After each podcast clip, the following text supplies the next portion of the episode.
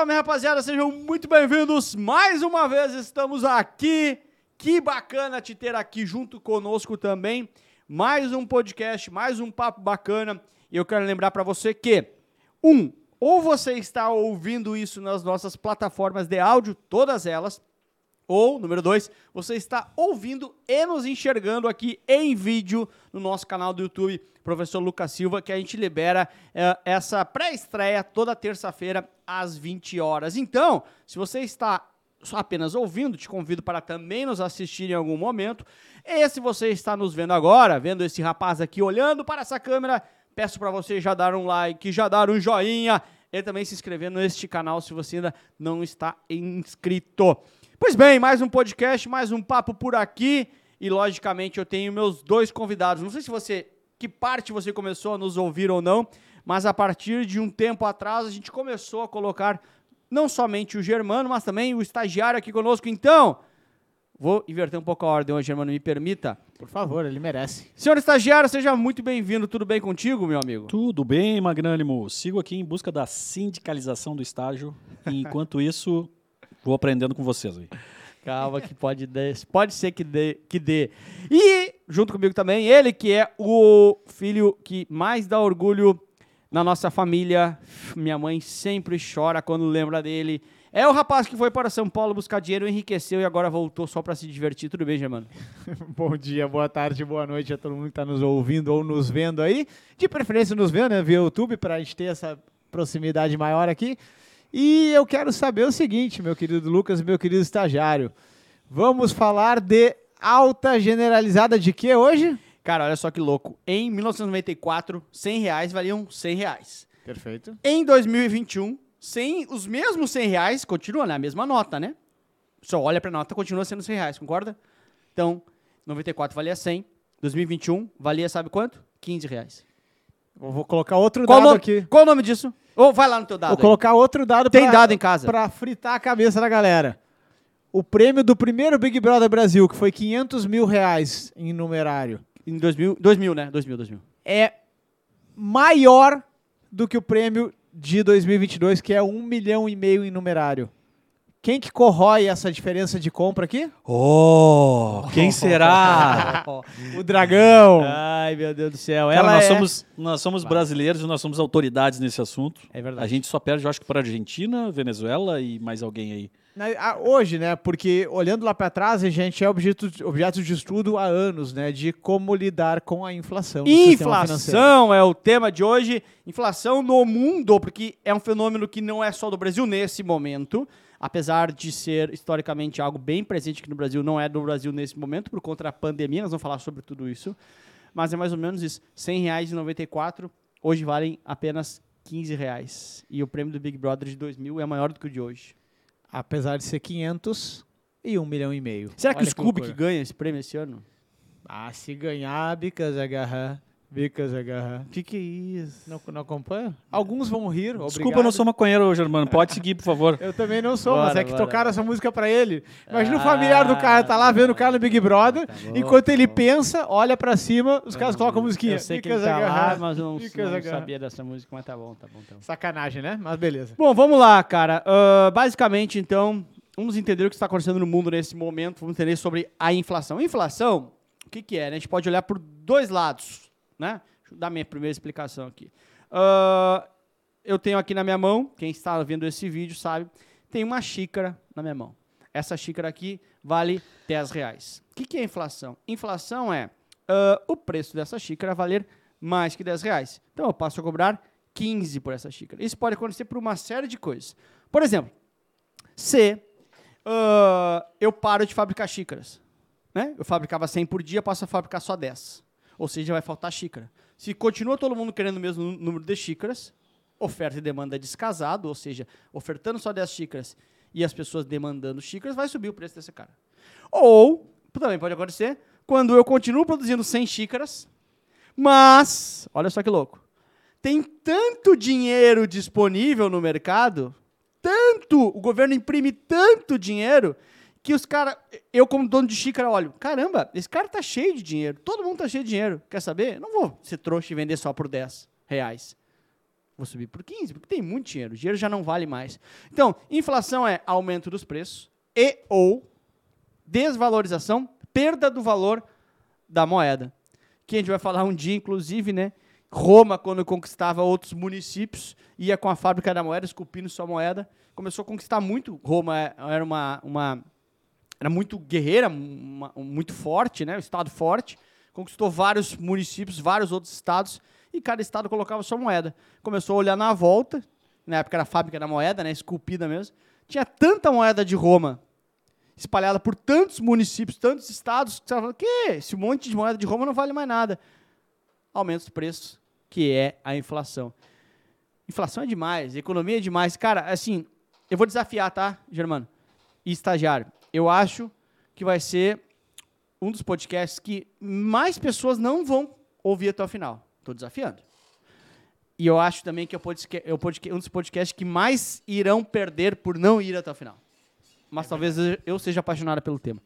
Eu gosto, eu gosto muito dessas correlações também, de como que o produto e o dinheiro interagem ao longo do tempo, né? A gente pode ir lá para Roma. Isso é questão de prova, né? Só para lembrar. Né? Exatamente, é a questão de prova, que é, assim, o clássico da teoria econômica fala de oferta e demanda, que foi exatamente o que tu acabaste de explicar agora da caneca. Mas o grande ponto é que olhando para quem controla a moeda, falando dos bancos centrais, né, das grandes ah, autoridades monetárias, que também é tema de prova, é, olhando para os bancos centrais, eles têm vários mecanismos de travar ou colocar dinheiro neste negócio chamado mercado. Aí tem toda a metodologia de moe- mo- M1, M2, M3, não vem o caso aqui. Mas o Banco Central ele pode destravar ou travar dinheiro. O que eu quero dizer com isso? Num cenário ideal, maravilhoso, eh, dos sonhos, o Banco Central travaria ou destravaria exatamente a, a necessidade, a quantidade de dinheiro necessária para comprar o número de canecas que tem sendo Se eu produzido. consigo produzir, claro. E isso seria inflação zero. Porque eu tenho 10 reais e uma caneca, 20 reais e duas canecas, 30 reais e três canecas. Só que o medo da recessão é tão grande que os bancos centrais trabalham... Recessão é parar de crescer, né? Exatamente. É, ou deflação, a de- da deflação, né? ou seja, os preços caírem por falta de dinheiro, que os governos trabalham com o que se chama de meta de inflação, que é uma coisa também tema de prova, né? Então, a meta de inflação o que, que é? É o governo deixar ter um pouquinho de inflação em troca de um Pra ter crescimento. crescimento, lógico. Então, o governo trabalha, ah, pode ter inflação de 3%, de 4%, assim por diante. É, vamos falar uma coisa bem bacana, já para ser bem prático, que é muito legal. 2022, né? Ou, ah, ah, é, 2022. Nossa meta de inflação, 13,5%. Com 1,5% de tolerância para cima ou para baixo. Ou seja, vamos botar para cima que a gente está para cima, né? O Conselho Monetário Nacional, questão de prova. Conselho Monetário Nacional define a meta de inflação. Você explicou muito bem. Por que, que tem que ter meta para uma inflação se inflação é ruim? Inflação é perda do poder de do dinheiro. Por que, que eu boto uma meta de perder o valor do dinheiro? Porque a deflação é pior. Claro, porque eu preciso que ah, tenha consumo. E é claro que eu não vou acertar a mão perfeito, então vai ter um pouquinho mais de consumo. Eu quero, eu prefiro que tenha mais consumo, então o preço sobe. Então eu tenho meta de inflação. 3,50 é o centro, podendo, com 1,5 a mais, podendo chegar a 5, portanto. Ok? Então 5% é meta de inflação. CMN lá em cima determina a meta da inflação. Quem tem que seguir é o Banco Central, que é o órgão executor, questão de prova também. Através do Comitê de Política Monetária. Perfeito. Oito vezes por ano. Tudo prova aqui. Aí olha só que louco. É, eu tenho 13,5% de centro da meta, com 1,5 a mais. Vamos botar 5, tá? Vamos sumir 5. 5% é a meta de inflação do Brasil nesse momento, vida real.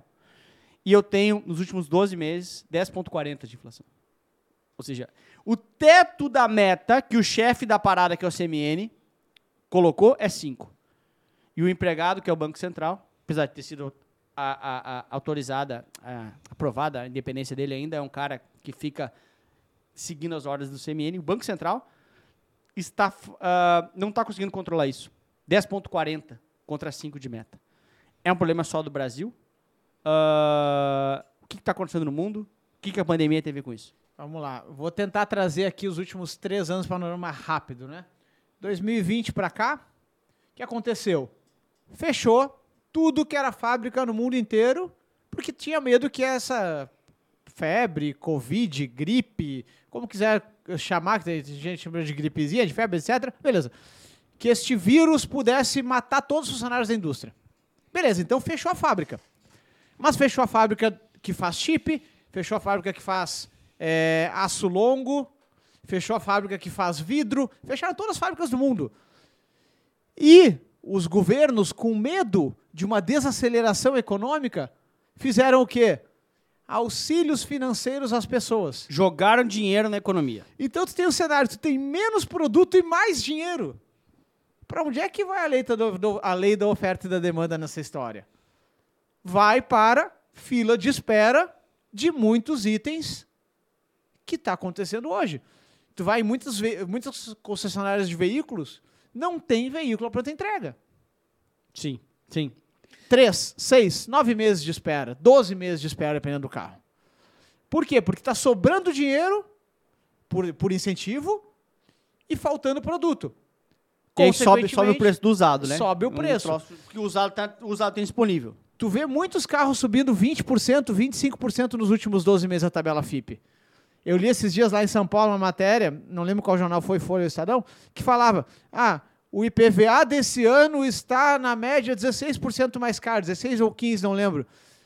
E, tinha, e, e, e quem leu junto comigo, tá, tava lá no, numa, numa, cortando cabelo lá, o cara falou assim: ah, o governo é brincadeira, né? Cobrando mais caro IPVA, não é IPVA, a alíquota é, tá mesmo. Claro, Só que a FIP subiu. Em 2020, é, o Maré Turbo ele valorizou mais do que a Ibovespa.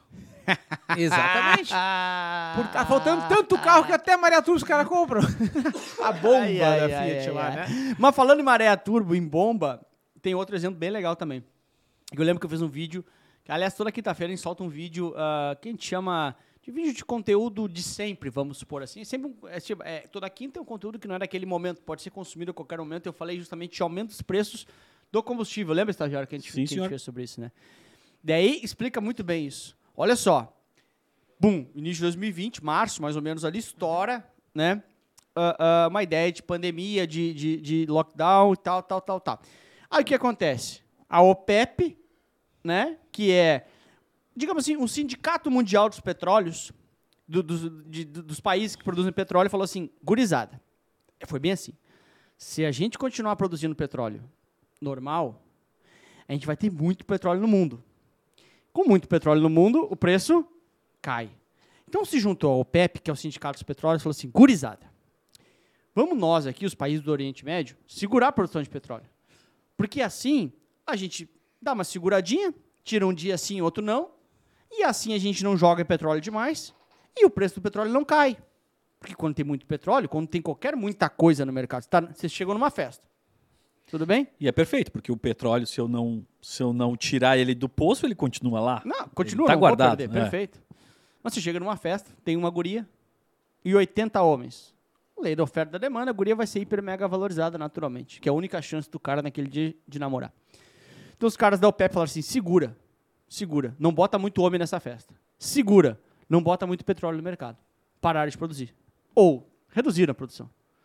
Beleza. Tum, tum, tum, seis, oito meses com aquela redução, com aquela produção paralisada. Paralisada, mentira, né? Reduzida.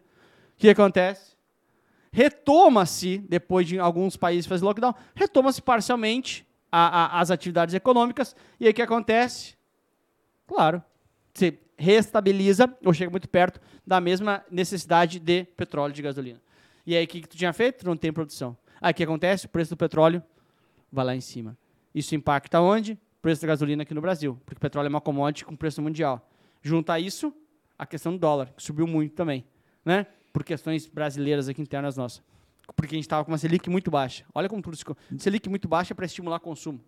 O investidor estrangeiro foi embora. Mas falando um pouquinho de, de, de inflação global, presidente, o dólar ele também sofre nesse momento com, com inflação, né? Porque se a gente for olhar um pouco aí para 2020, como o Germano lembrou lá com, com pandemia, uh, eu vou chutar um dado sem responsabilidade aqui, tá? Mas parece que é isso. Uh, eh, 20% dos dólares emitidos em toda a história foi em 2020 para é. injetar é, dinheiro na economia. E eu tenho um dado aqui que é a consequência disso. Vamos lá, nosso querido estagiário acabou de falar de um excesso de moeda. Isso, só para esclarecer, tá? Para a galera ser um pouco de. Mesmo que não seja 20%, 20% que seja 18%, que foi muito, é. historicamente, o um ano mais, né? Foi, foi perto, de, perto de um quinto dos dólares. É, É isso aí, isso aí. Então, a dívida Um pública americana... É igual a cresceu. 20%. É, é a me- me- mesma lógica. É, vamos lá, então. É 20%. A eu só falei que pode ser 19 ou 21, pros caras não ficarem encher meu saco dizendo que Tá eu bom, falou é, errado. vai ter. E tu tá certo, estagiário, o Germano tá errado, né? É, foi um quinto. Eu falei perto de um quinto, porque eu também não tenho dado Bom, é por aqui. aí. é Vai, por vai, aí. vai. Esse dado eu não Gente, trouxe. Mas esse, esse podcast não tem compromisso nenhum com a verdade. eu trouxe Isso um outro dado. É a única verdade que esse podcast vai dizer. Eu trouxe um outro dado que é consequência disso para a galera entender. Excesso de moeda, falta de produto, que acontece em 2021 na maior economia global, também conhecida como Estados Unidos da América. O CPI, ou Índice de Preço ao Consumidor, Consumer Price IPCA, Index, IPCA dos caras. é o IPCA dos caras, inflação lá, sobe 7%. Aí tu vai dizer, ah, mas eu sou brasileiro, eu tomei 10 na cabeça, 7 é pouco. Calma, vamos lá. Desde 1982 não se tinha uma inflação tão alta nos Estados Unidos. Opa, 82? Caraca, é tempo, hein? Beleza. Outro ponto. O pico, que normalmente nos Estados Unidos fica entre 1 e 3, vai. Mas o pico em 2007, 2007, tinha sido 4.1. Ou seja, um pico de 4.1, desde 82 não se, não, não se pegava nada passando de 4.1 e bate 7% de inflação. Europa tem 5.1, maior inflação desde 97, quando começou o índice atual de inflação deles lá. Então, se tem um, um fenômeno generalizado que os governos achavam que a economia ia parar, jogaram incentivos monetários, como incentivos monetários e fiscais, tá? Tem a ver com tributo ou tem a ver com demanda, eh, com, com excesso de moeda. Então, com incentivo por tudo que é lado, faltando produto, não deu outra. Estados Unidos, Europa e Brasil com inflação.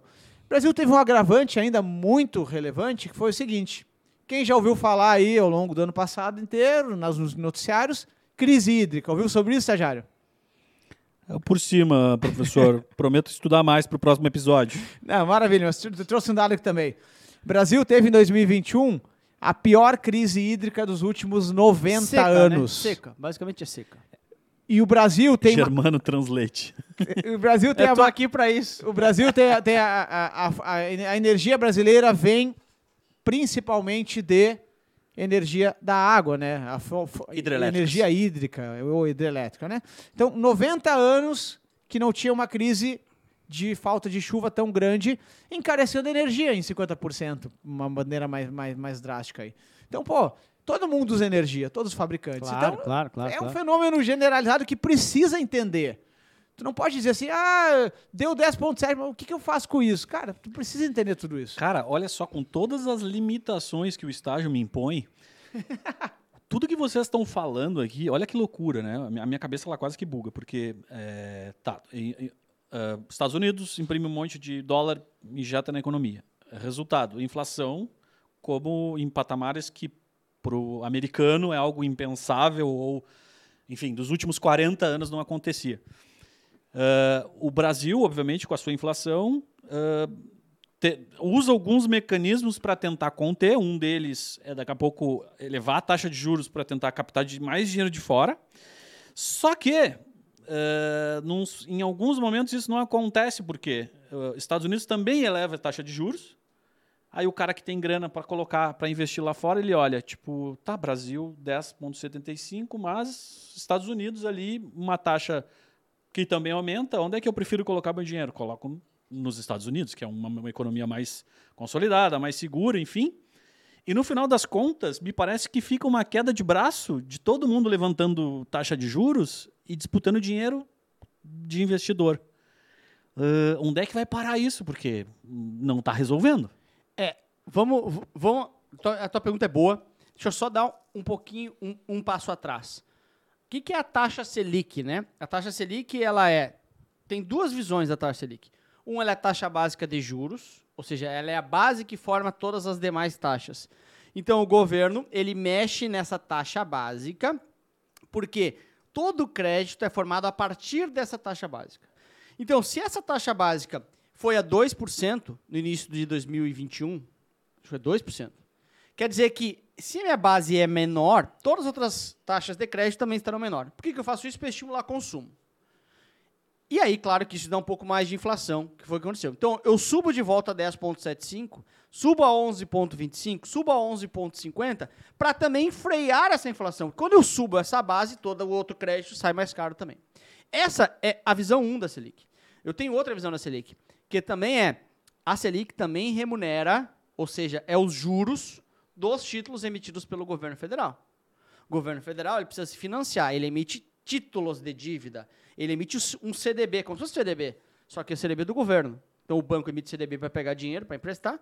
O, o, o, o, governo emite um CDB, entre aspas, só que ele não pode emitir, porque ele é um, não é banco, ele emite um CDB chamado Título Público Federal, para captar. E a Selic é a taxa que remunera que, de juros desse CDB. Quando esse CDB pagava 2% ao ano, início de 2020, eh, desculpa, no início de 2021, 2%. O investidor no mundo olha e fala assim: caramba, os Estados Unidos paga 2 também. Então ele não vem para o Brasil. O que acontece? Vai embora do Brasil, ao embora do Brasil leva dólar. Quando ele leva dólar embora, fica menos dólar aqui, o dólar o que acontece? Sobe. E o que, que o dólar, quando sobe, faz? Encarece tudo que é importado. Ao encarecer a importação, fica mais cara, a, fica mais alta, perdão, a inflação, porque tem muita coisa que eu importo. Consegue entender que é tudo junto? Aí o que, que, que o governo faz? Caramba, uh, não estou conseguindo controlar. Eu tenho que controlar a inflação. Subo a taxa básica de juros, que é assim eu subo todas as linhas de crédito, lembra que é a base, na minha visão 1. E na visão 2, eu subo também, porque assim eu remunero mais. Então, vem mais investidores do mundo, por isso que a gente tinha, no início de 2021, um dólar quase 6, e a gente fecha 2021 com um dólar mais, mais perto, aqui mais para baixo de 5,15, 5,20 mais ou menos. Por quê? Quando eu boto uma Selic a 10,75 contra 2 no início de 2021, o investidor estrangeiro vem. E ele vem atrás do que dólar. E aí, com subindo o Selic, eu torno o crédito mais caro, seguro o consumo, seguro a inflação. E subindo o Selic, eu tenho mais investidores por aqui, que é justamente essa quebra de braço aí. Então, assim, é... os Estados Unidos não sobe nessa proporção, claro. Sobe um pouco para conter essa inflação. Mas é dois pontos. Não é simplesmente para brigar por dinheiro vir para cá mas é que eu tenho duas funções com a taxa básica de juros, com a taxa Selic. É duríssimo. O que eu mais ouço os caras, você fosse ministro da economia, meu, você não sabe um terço, um décimo das coisas que eu tenho. Que aula, que aula do Magnânimo. e agora, linda. Germano? Eu vou fechar. Sobrou o que pra ti? Eu vou fechar com uma frase, né? vou, vou poetizar. A diferença entre o remédio e o veneno é a dose. Ou seja, a taxa Selic ela pode ser remédio, mas também pode ser veneno. Aí eu vou citar Grécia. Início da década passada, a Grécia é, se usou da força do euro, certo? O Banco Central Europeu tem moeda única lá na Alemanha como, como fortaleza, então o euro lá na Europa. E a Grécia, por um determinado período, emitiu, tomou crédito num preço parecido com o da Alemanha, mas até perceberam que a Grécia não faz BMW, Mercedes e Airbus, né? A Grécia faz no máximo um azeite de oliva ali, né? E tem turismo. É, então perceberam que a Grécia não tinha a mesma capacidade financeira de pagar as coisas que a Alemanha tinha. Não tinha o mesmo PIB, que no fim do dia PIB, produto interno bruto, né, o tamanho da tua economia, tamanho da tua economia reflete a força da tua moeda e a força do teu poder de pagamento Sim, é o que tu das produz, coisas. né? Exatamente. Tu pode estar muito, muito alavancado. Se tu tem um PIB altíssimo, o cara fala assim, caramba, é, ele deve muito. Mas o PIB alto quer dizer, mas ele trabalha pra cacete. Exatamente. Então ele consegue pagar. Então, ah, se o cara ganha 200 mil por mês e tem um financiamento imobiliário de 80, não está alavancado. O cara tem um financiamento imobiliário de 80 e gera 30 por mês, esse tem um problema. E era a Grécia. E o que eu quero dizer com isso? A Grécia começou a subir juros, subir juros, subir juros, subir juros. E eu lembro de, de um, um, momento de mercado, tá? Eu estava lá na minha plataforma de investimentos com a Bloomberg Television ligada. E, e, tem os leilões de títulos, né? Quando tu vai ao mercado captar dinheiro, basicamente. E eu lembro da Grécia e da Alemanha indo ao mercado no mesmo dia, querendo o dinheiro dos investidores. Argentina aqui, nosso vizinho. Argentina também vai a mercado toda hora, mas especificamente eu lembro desse dia dos dois indo junto ao mercado. A Alemanha, pasmem, estava pagando juros negativos. Ou seja, tu entrava com um milhão de euros e saía com 995 mil euros. E a Grécia pagando 50% em dois anos. Entrava com um milhão de euros, saía com um milhão e meio de euros.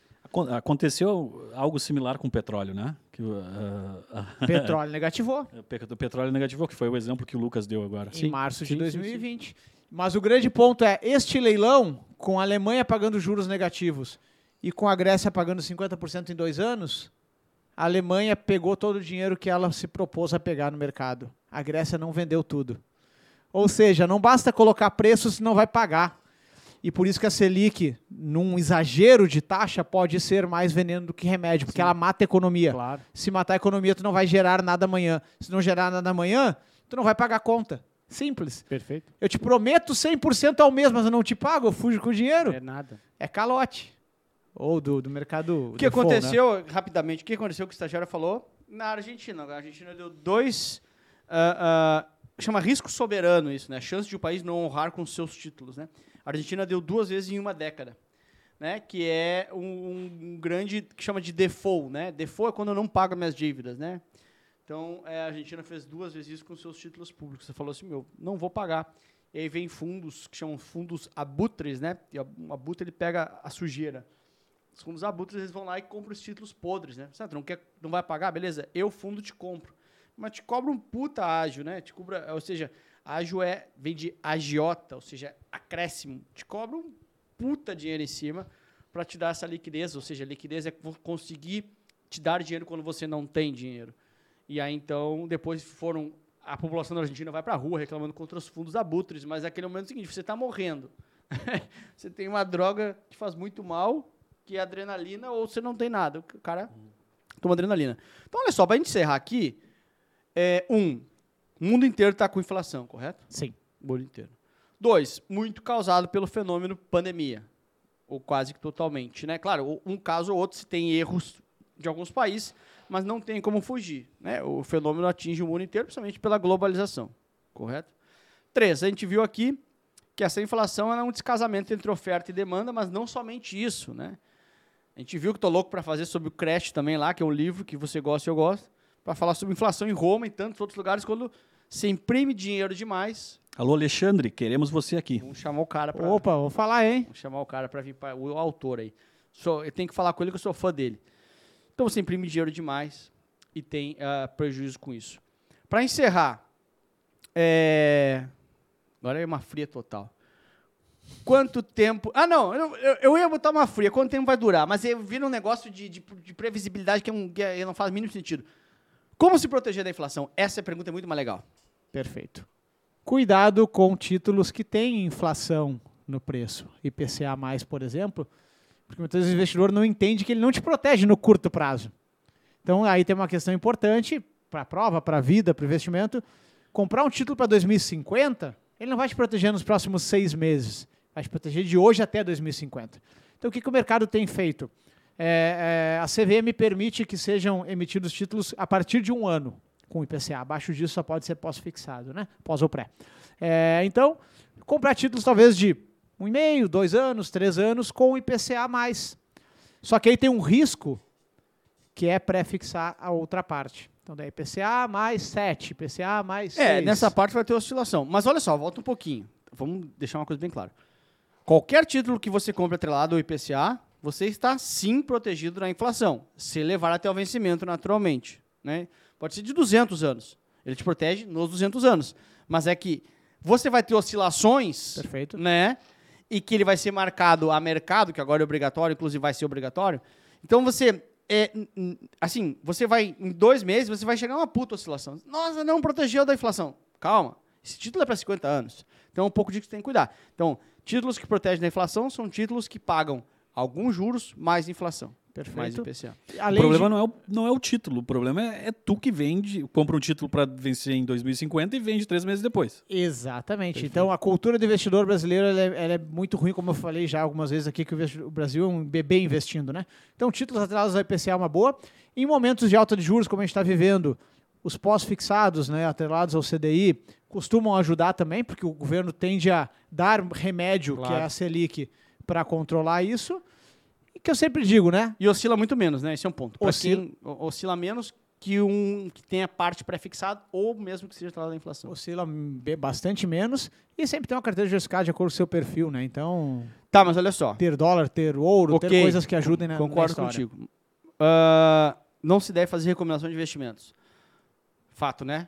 Perfeito. Tem, tem que entender o perfil. Mas uma coisa que eu cravo sempre. Ah, quase toda ou toda a carteira tem que ter proteção da inflação de um pedaço. Eu tenho um bom pedaço, tá? Né? Aí não, eu é posso que a falar tua de carteira mim, não dá, não dá, não é comparativo. IPCA mais eu uso bastante. É, a eu gente tá gosto falando bastante. de muito dinheiro aqui. A gente tá falando, do, quero falar de brasileiro. Brasileiro como a gente, estagiário, que pega o dinheiro e rasga, que gasta em entretenimento, É importante. né? Então- mas, mas agora falando sério, tem que ter percentual da carteira protegida, Eu né? gosto, eu uso na minha grana bastante. É percentual bem relevante, então eu confio e recomendo sempre que conheçam esse título, ver se faz sentido para você. E uma coisa importante que eu quero, quero fechar aqui, agradecer a galera pelo, pelo tempo de, de audiência aí, e aproveitar que a gente falou de várias eh, nuances aqui do mercado financeiro, já coloca aqui nos comentários do YouTube, por exemplo, o que, que vocês querem que a gente continue esse, esse debate, né? Boa, Qual boa, desses boa. temas aqui quer que a gente continue? Tem razão. se é título, se é marcação, se é moeda, se é história. Nos ajuda aqui a, a- a trazer o que vocês querem ouvir, que eu acho que é bem Perfeito. bacana também. Muito bom, Germano, muito bom. Se pagou. Rapaziada, fechamos por aqui, né? Tem aquela parada que eu esqueço sempre. Como é que encontram vocês nas redes sociais, estagiário? O estagiário do Lucas, Instagram. Arroba estagiário do Lucas. Arroba Germano da Silva e Silva. E o meu é arroba professor Lucas Silva, agradecendo mais uma vez a sua audiência por aqui. Você que está vendo em vídeo, beijo pra você. Você que está apenas ouvindo, tem o vídeo sempre toda terça-feira lá no YouTube. No vídeo, deixa um like pra gente ficar bem feliz. No, em áudio, compartilhe pra galera da, da agência, da corretora, da cooperativa, do mercado financeiro. Vou ser bem sincero, esse geral. de hoje, manda pro tio, pra avó, pro primo, pro sobrinho. Esse de hoje eu vou mandar pra minha família inteira. Boa. Pode ter certeza. Sensacional, sensacional. Galera, muito obrigado. Beijo pra vocês, até a próxima. Tchau.